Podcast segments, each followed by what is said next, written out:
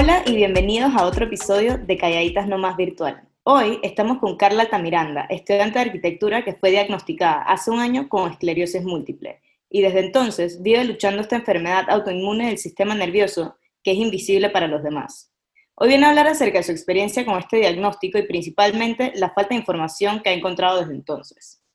Hola Carla, gracias por estar aquí con nosotras hoy. Hola, de verdad que un placer poder compartir con ustedes y bueno, poder compartir un poquito de mi historia. Bueno, para comenzar, primero de todo, de vuelta a Daira, muchas gracias.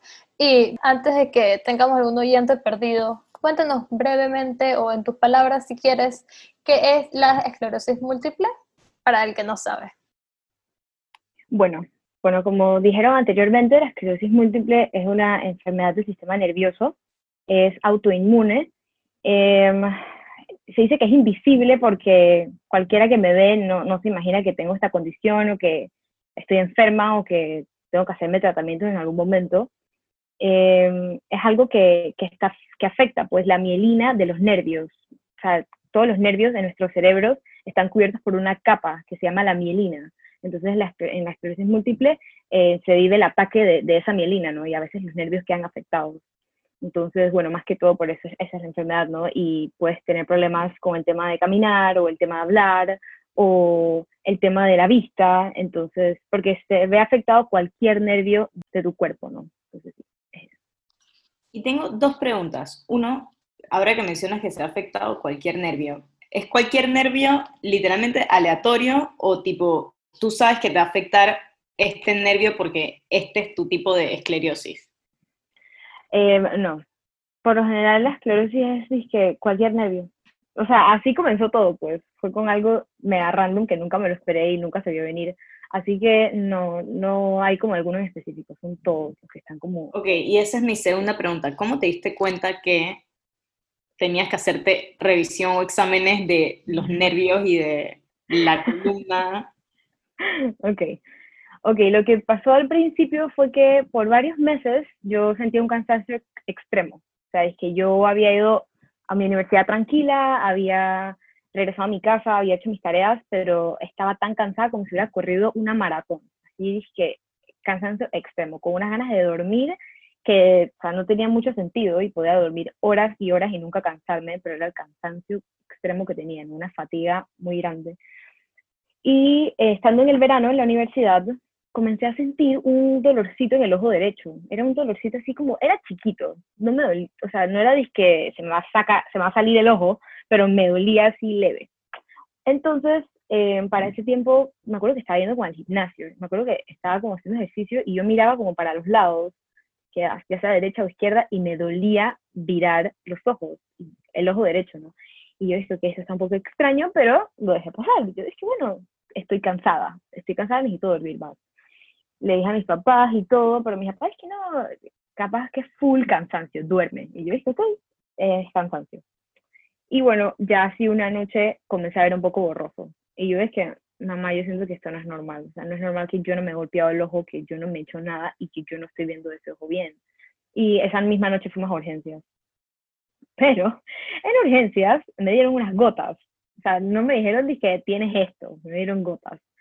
Al día siguiente veía menos y eh, yo dije, ok, estoy viendo menos, las gotas no funcionaron, entonces voy a al doctor. Me dijo un súper eh, sí, oftalmólogo en eh, el Hospital San Fernando y él me dijo como que eso, que extraño, que no veas, es lentes, tienes que tener o miopía o algo así, o sea, vamos a arreglarlo, ¿no? Ven mañana.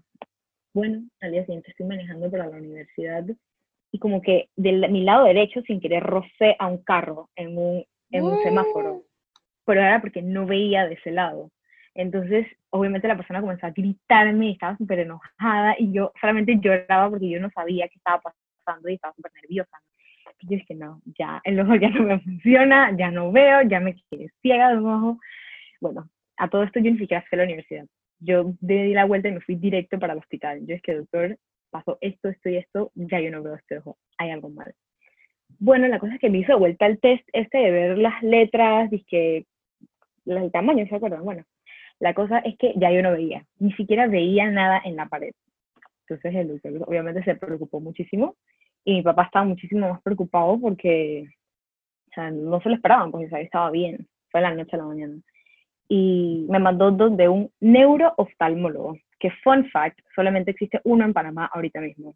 Entonces el señor estaba súper enredado, estaba súper booked y no me podía ver dije, en ese día, tenía que estar como dos días para verlo. Bueno, la cosa es que lo fui a ver, me hace todas las pruebas, a todo esto ya para dos días después ya yo no veía casi nada, o sea, ya literalmente era gris, yo no veía nada de eso, a menos de que me pegaras la mano de que a la cara, ¿no? Y él sí me dijo, es que bueno, tienes el nervio óptico inflamado, eso se llama neuritis óptica. Y yo dije, ah, bueno, mi nervio está inflamado. Y yo dije, ¿cuál es la causa? Entonces dije, bueno, puedes tener una bacteria, puede ser lupus o puede ser esclerosis múltiple si no, me, si no me equivoco, me dijo algunas otras, pero no me acuerdo muy bien. Entonces yo dije, ok, entonces ya yo veía a mis papás todos, dije, ay, yo dije, Padre Santo, ahora sí. Entonces eso era justo, justo, justo antes de irme a un retiro precuaresmal. Y yo me voy a retiros precuaresmales con mi parroquia, ¿no? Entonces, viernes de carnaval. Entonces era jueves, justo, justo antes de irme al retiro con mis amigos. Y el viernes el doctor, no, al día siguiente, yo dije, doctor, entonces me ir a mi retiro tranquila, me pongo mis gotitas o mis pastillas y todo fresh, ¿verdad? El doctor es que no, Carla, no funciona así, mira. Eh, tú te tienes que inyectar ahora una vez al día en corticoide, un gramo. Tienes que ir al hospital, eso demora como una hora o 45 minutos en entrar a tu cuerpo. Te van a venir efectos adversos, pero no puedes hacer nada. Te tienes que quedar en broma y tienes que ir al hospital a que te inyecten todos los días un gramo de corticoides y después lo vas a seguir oral. Y yo, o sea, mi mundo de la nada fue que, y yo dije, ¿qué? ¿Qué está pasando? Y yo odio las agujas. Con todo mi ser, desde chiquitita, las detesto. Y dije, no puede ser que me van a inyectar ahora y me tienen que pasar un medicamento por la vena. O sea, ¿qué es esto? A todo esto en la privada costaba un pocotón de plata. Entonces mis papás que no. Pero bueno, se podía, gracias al Señor y a nuestro Panamá, se podía en el seguro y en el hospital de día, que es en el complejo. Bueno, entonces al día siguiente yo voy con mi abuelita al complejo porque mis papás estaban trabajando. Entonces mi abuelita sí. Mi abuelita es súper religiosa, ¿no? Entonces ella estaba con su rosario en la mano, la mantaba ready para acompañarme. En el hospital de día, en, el complejo, tú no puedes ir sin acompañantes, ¿no? Como es un, son medicamentos fuertes, los que ponen siempre tienes que estar acompañado y tiene que estar bien contigo. Bueno, la cosa es que mi carnet estaba vencido. Oye, yo no había renovado ese carnet como desde tercer grado. Entonces yo tenía ese carnet bien vencido la señora es que no le vamos a poner el medicamento. Y mi abuela dice que ella va a quedarse ciega. Entonces eso fue todo un drama, ¿no? Yo tuve que ir a buscar una carta, una locura. Ese día conocí a mi actual neurólogo, que fue un ángel caído del cielo, un link de mi neuroftalmólogo, ¿no? Es, mi neurólogo es Rainier Rodríguez, doctor fuera de serie, lo máximo. Y entonces fui del doctor para que me hiciera la orden para que me pusieran la medicina. Ahí me chequeó el ojo y todo, y hablamos, yo solita con él, ¿no? Fue la primera vez que me vi, y me acuerdo que me sentó, y yo le pregunté, así, doctor, dígame de verdad, ¿usted qué cree que es esto? Usted debe saberlo.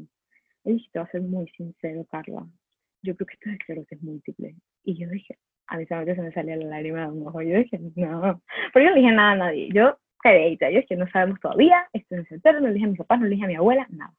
La cosa es que después de dos horas andar dando vueltas en el seguro por ese drama, llego y mi abuela está sentada, mi abuela me dice, ya voy por el segundo Via Crucis. Y yo, ay Dios mío, la señora andaba haciendo el Via Crucis con su librito y yo dije, ay abuela, gracias, qué linda, ¿no? Entonces me siento ahí. Bueno, en seguro las cosas son así, llegamos a las 7 de la mañana y a las 12 y pico me atendieron. Entonces era una sentadera y una rosadera, y yo estaba ya que me volvía loca. Y bueno, de vuelta el, el llanto, ¿no? Yo lloraba desconsoladamente en silencio. Yo no estaba haciendo el berrinche porque qué pena. Entonces así me inyectaron y yo veía a todos los viejitos, porque ahí también atienden quimio. Y yo solamente lloraba y los viejitos me miraban un poco extraño de que esta niña pobrecita está como loquita, mira cómo llora, que la está inyectando y es normal. Entonces, ah, bueno, ahí me, ahí me inyectaron, me dolió, lloré.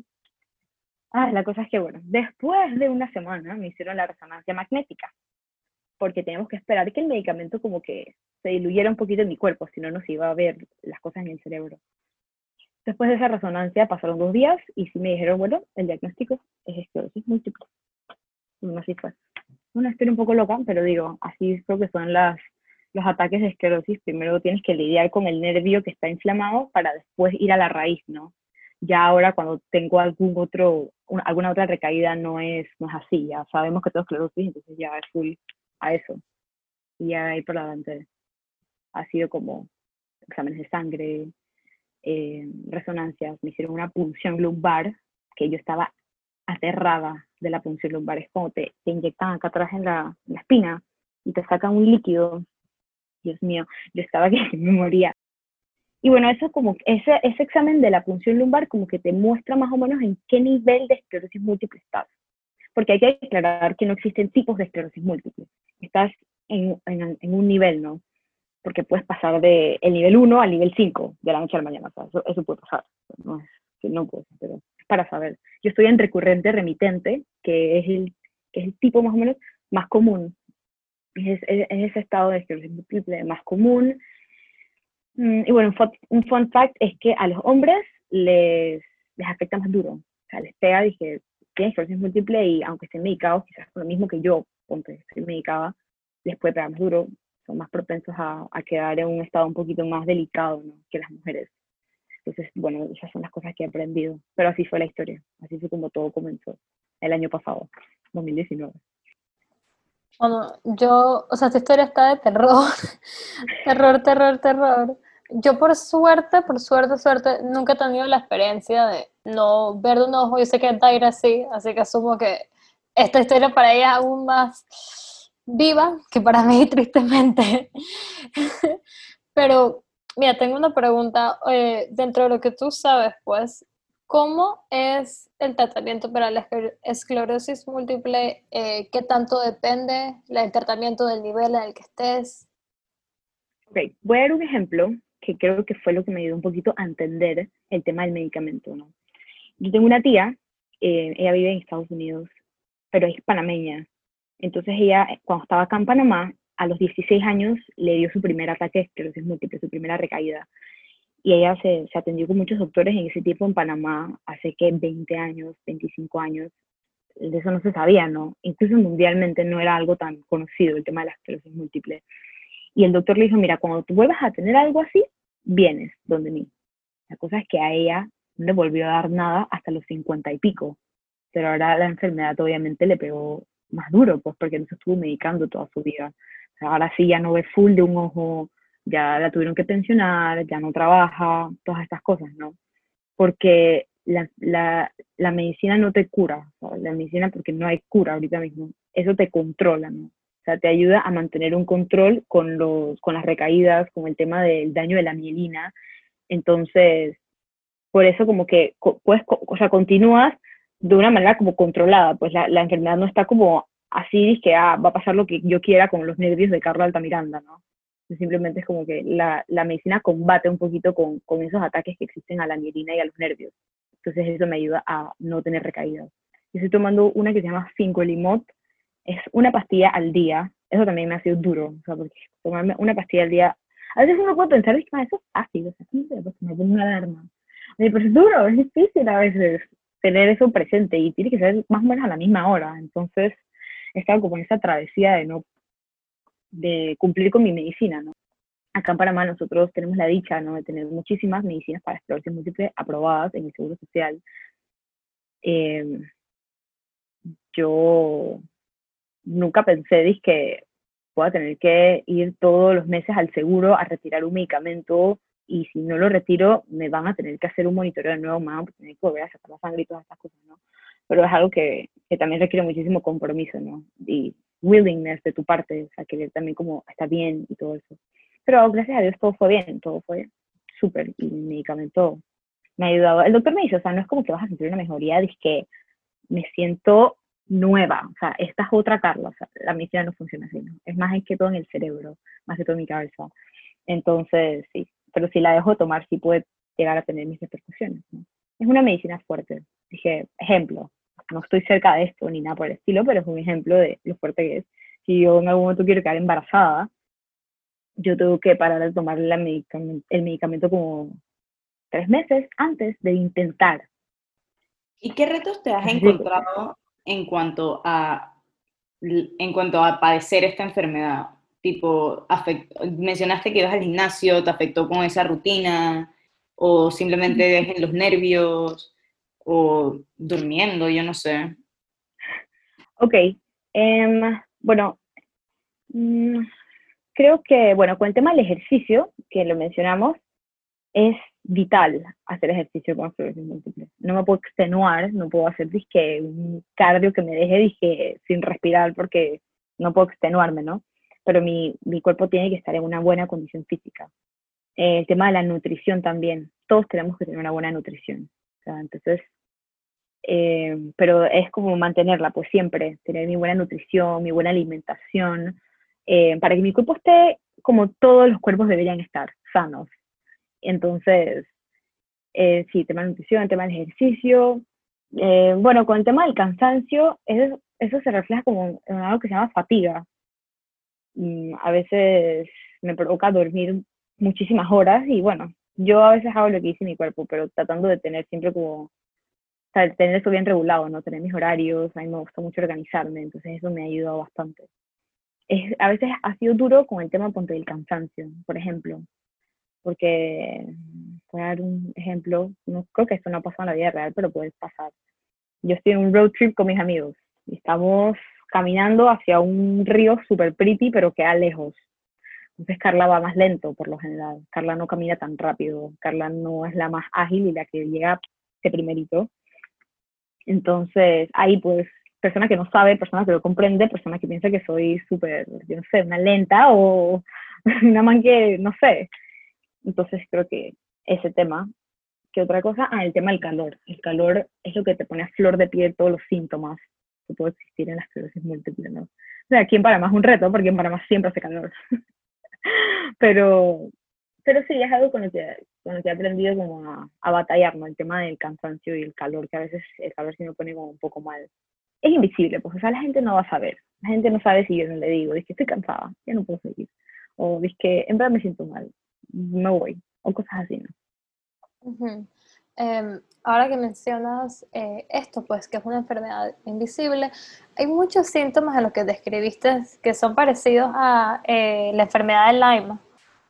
En este sentido de te despiertas, dolores musculares muy fuertes, es constantemente esta, esta fatiga de la que hablas, cosas así, pues. Entonces yo he conocido gente con eso, pues, y sí, eh, he visto pues estas personas pasar por luchar por muchísimo, pues por este tema de, hay, hay veces, hay cosas que uno no puede hacer con estas condiciones, pues porque si te despiertas y estás sumamente cansado, o bueno, de vuelta yo eh, conozco más gente que tiene enfermedad de Lyme, que es múltiple, pero en el síntoma ese, por ejemplo, como un dolor en algún nervio, como que si un día que te despiertas y te duele algo, como el ojo, por ejemplo, es complicado explicarle a alguien de que ahorita mismo estoy súper fatigada y me duele el ojo, me cuesta ver, porque es algo que uno se queda, dije, em, nada más duérmete y, ponte lentes. Entonces, o sea, como que me parece bien, em, bien fuerte, aparte de todo lo que es esto para una persona, pues tener que pasarlo solo o con un, eh, un círculo de apoyo, pues un grupo de apoyo bastante reducido, porque no es algo tan como ve, te ve en la universidad cojeando, por ejemplo, con muletas y dicen, ah, Carla está enferma y es muy fácil, más que nada con el tema de, de la fatiga, del cansancio, es muy fácil siempre ver que ah, ella se la pasa dormida en clases, ella es la que siempre está en la hora del almuerzo, se va a su carro a dormir en la universidad porque se sale hasta las 6 de la mañana el día antes, y eso no es el caso. Exactamente, exactamente. No, y yo, yo, también siento que el mismo diagnóstico no es solamente para uno, ¿no? Sino para, el, para todas las personas que lo rodean, para mis amigos, para mi familia, o sea, no ha sido como un reto que yo he tenido que sobrellevar sola. Bueno, y al principio también yo tenía muchísima negación. O sea, aquí hay un grupo, en Panamá hay un grupo de, de esclerosis múltiple y tienen capacitaciones donde van a veces doctores, van nutricionistas y hablan del tema o tocan temas muy interesantes acerca de la enfermedad. Y al principio yo no quería saber de esa asociación. Yo no quería ir, no quería escuchar, no quería que nadie me dijera nada porque, yo no sé, o sea, yo estaba como en un estado de, yo no sé, no quería escuchar nada, nada, nada. Mi mamá me decía, oye, mira, hay una cosa, deberíamos ir, se ve chévere. Y yo decía, no. Entonces, ella ya no lo tocaba más porque es un proceso, ¿no? Es un proceso diferente para todo el mundo. Yo tengo una, una amiga una muy amiga mía que tres meses después de que a mí me lo diagnosticaron, a ella le pasó lo mismo, pero no le pasó con el ojo. Ella agarraba ponte el celular con la mano y se le caía, o ella solita como que se caía, o que agarraba cualquier cosa y se le caía, o sea, ella perdió el control del balance y como que no podía agarrar las cosas y era porque la señal no estaba llegando como tenía que llegar. A veces hablaba locuras, o sea, que se le salía algo y que hablaba cosas raras, pero era eso. Allá también le hicieron sus resonancias, le hicieron su presión lumbar, estamos mágicamente con, la misma, con el mismo medicamento, entonces ha sido cool tenerla allá, ha sido lo máximo. Es la única persona que yo conozco que está cerca de mi edad, que es un año menor que yo nada más, con esta enfermedad. A las otras personas que conozco son grandes, no conozco a más jóvenes, y yo sé que hay, y yo sé que puede ser súper duro pasar por eso solo, porque no es fácil, para nada. O sea, tu, tu vida literalmente cambia, vienen muchas preguntas, ¿por qué? ¿Por qué pasa esto? Bla, bla, bla. A mí no me gusta mucho el por qué a mí, porque siento que el por qué a mí es, se lo estoy deseando quizás a otra persona, ¿no? O sea, porque a mí y no, entonces no tanto eso, sino como, simplemente por qué yo tiene que pasar así, qué cosa tan extraña, las vueltas que a la vida, o qué me depara el futuro con esto, ¿no? Con esta una pregunta. Eh, sorry que te interrumpa, pero Tranquila. ¿hay algunas personas más propensas a tener esta condición o tipo es genética o simplemente en verdad son cosas que pasan con tu cuerpo? Exacto, Exacto, esa es una, obviamente, de las preguntas más frecuentes que hay con el tema de la esclerosis, porque de viene? O sea, como de la nada. Pero no hay una respuesta para eso, sinceramente. Hay, hay estudios que dicen que no son genéticas. Hay estudios que han hablado del tema del mismo ambiente, o sea, el mismo el clima, el aire. En Europa hay muchísimos más casos de esclerosis múltiple que en Latinoamérica. Acá son mucho, mucho menos, ¿no? También está el tema de la alimentación. Hay estudios, como dije, no, que si comes esto eres más propenso, que si comes esto eres más propenso, eh, pero nada concreto, ¿no? Y creo que por eso está el tema de, de que no, no, no, tenemos la cura, no existe la cura, pero sí. Mira, te quiero preguntar ahora, ¿cuál ha sido tu experiencia específicamente con la falta de información en el tema? Como que siento que estas experiencias que tú estás contando, tanto la tuya como la de tu amiga, de repente no son las más conocidas y puede que afecta a todo el diagnóstico porque uno piensa esclerosis múltiple y tiene una, una, idea muy limitada de lo que puede ser, lo que puede llegar a ser. Entonces, bueno, em, por un lado, la primera parte de mi pregunta es eh, tu experiencia con esta falta de información y al final, si puedes darnos en tu opinión, ¿cómo crees que uno puede comenzar a cambiar esto? Ok, cuando a mí primero me dijeron esclerosis múltiple, lo primero que pensé fue silla de ruedas. Yo no pensé en más nada, solamente pensé, voy a querer una silla de ruedas, porque eso era lo que yo tenía pensado que era esclerosis. Digo, hay personas en silla de ruedas con esclerosis, no estoy diciendo que no, pero yo pensaba que ahí era donde me iba a deparar el futuro, o sea, no tengo otra salida que esa, y ese es el final. Pero no es así, ¿no? En nuestro mismo país, yo siento que existe una desinformación súper gigante, ¿no? Con el tema de hay doctores de medicina general que a veces que no, no saben muy bien, hay organizaciones como no es por tirarle shade ni nada por el estilo, pero el Genadis, que no tiene la esclerosis múltiple eh, registrada dentro de sus, de sus condiciones, ¿no? Para recibir, disque, algún tipo de carnet o algo así, eso no existe. O sea, tú vas y te dicen, dije, eso no está aquí. Entonces, eso es súper loco. el ejemplo más claro que puedo dar fue la primera vez que fuimos donde mi doctor. Mi papá se volvió como crazy y comenzó a investigar un millón en internet. Ese man llevaba un post-it, llevó como tres con preguntas. Él no dejó que mi mamá y yo viéramos eso. Entonces mi mamá y yo estábamos preocupadísimas porque él sacara sus post-its para preguntarle al doctor.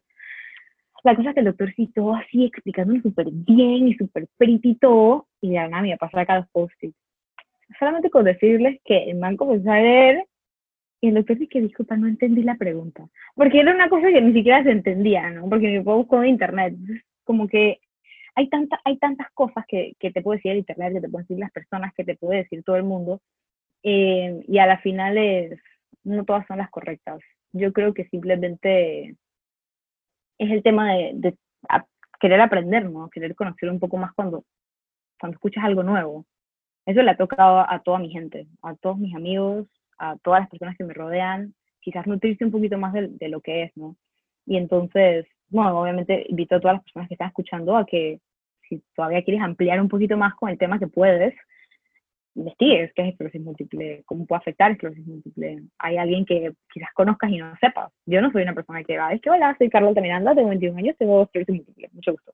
No, o sea, si, si tú no sabes bien dije quién soy y no me conoces bien, es que nunca te enteres, ¿no? Entonces, creo que, que eso es importante, ¿no? A, tratar de también como salirse un poquito y, y conocer por su cuenta. A veces, a veces las cosas son así, ¿no? Nos toca aprender por nuestro lado. Y siento que es bien interesante eh, el propósito de este episodio y esto, de, siento que muchas veces cuando conversamos de, o cuando se tratan temas de falta de información de medicina, eh, enfermedades invisibles, todo esto, siento que recientemente ha habido un enfoque muy, muy grande en las enfermedades mentales, por ejemplo, que no es para quitarles el mérito o desprestigiarlo, es también algo que la gente también debe saber, es algo que también es real y también es invisible, pero que hay otras, otros tipos de enfermedades que afectan la vida de uno igual a estas. Te siento que queda, siento que enfermedades como la esclerosis, eh, esclerosis múltiple queda como en este medio, en el que no es una enfermedad que se puede ver, así como eh, algún, alguna malformación, por ejemplo, o alguna dificultad al hablar, al ver, cosas así, versus eh, las enfermedades mentales. ¿Me entiendes? Siento que es, es, un poquito de ambas, como si fuera un Venn diagram, pues está como un poquito de ambas, que siento que puede ser una de las razones por la cual queda en este como, como olvidada, pues, en el tema de, de dar información y de compartir. Total, totalmente. Sí, creo que tener el diagnóstico viene como en combo, pues. O sea, no solamente adentrarte a que tienes una enfermedad, sino todos los cambios que tienes que hacer. O sea, es, literalmente un, cambio, pues. Eh, yo, gracias a Dios, tuve la dicha de poder recibir ayuda psicológica, porque sí, yo creo que nunca nadie tiene que tener pena por eso. Es algo súper bueno en la salud mental y es lo máximo poder recibir ese tipo de ayuda, ¿no? A mí me ayudó muchísimo poder tener esa ayuda. El tema del estrés es algo que, que a mí me ataca muchas veces con el tema de la universidad, con el tema mío personal. Entonces eso es algo que es mortal, es malo, tener estrés acumulado o mucho estrés con el tema de la esclerosis. Es como si mi medicina estuviera batallando y el estrés la empuja, ¿no? O sea, eso no ayuda para nada para que yo mejore. Entonces, el tema de, de mi psicóloga también me ayudó muchísimo, poder, poder atenderme con ella, contarle todas mis cosas. Digo, uno, uno quizás no sabe que necesita un psicólogo, pero a las finales se ayuda bastante, y más con estos temas, ¿no? Que a veces son cosas que uno no conoce, son cosas nuevas. A mí me pareció súper chévere poder tener esa oportunidad. Bueno, entonces ya como para eh, ir terminando el episodio, eh, brevemente nos puedes contar qué, qué retos puede ser el más común o el reto más grande el cual que te hayas enfrentado con eh, este diagnóstico y qué consejo le darías a alguien que puede llegar a pasar por esto? Ok, creo que, el reto más grande fue lidiar con, con un poquito como la inseguridad que yo tenía, pues esto de no soy fuerte, esto, o sea, esto yo no lo voy a aguantar, nunca voy a poder, o sea, esto me va a afectar toda la vida. O sea, todos esos miedos y todas esas cosas creo que me afectaron muchísimo. El tema de esto es más grande que yo y hasta aquí. Creo que me di cuenta de lo fuerte que somos las mujeres. tenemos una capacidad de ser muy fuertes, todo el mundo es muy fuerte. Y nosotros tenemos una, una fuerza interna que a veces no conocemos y que no hemos llegado como a experimentar del todo. Y esto ha sido como la prueba de que soy fuerte y no me da pena decirlo. O sea, he sobrevivido muchísimas cosas y ahora puedo decir que tengo una inteligencia emocional muchísimo más distinta a la que tenía. I can choose my battles, o sea, sé por qué estresarme, sé por qué no, eh, sé las cosas que en verdad me van a afectar y las cosas que en verdad no me van a afectar.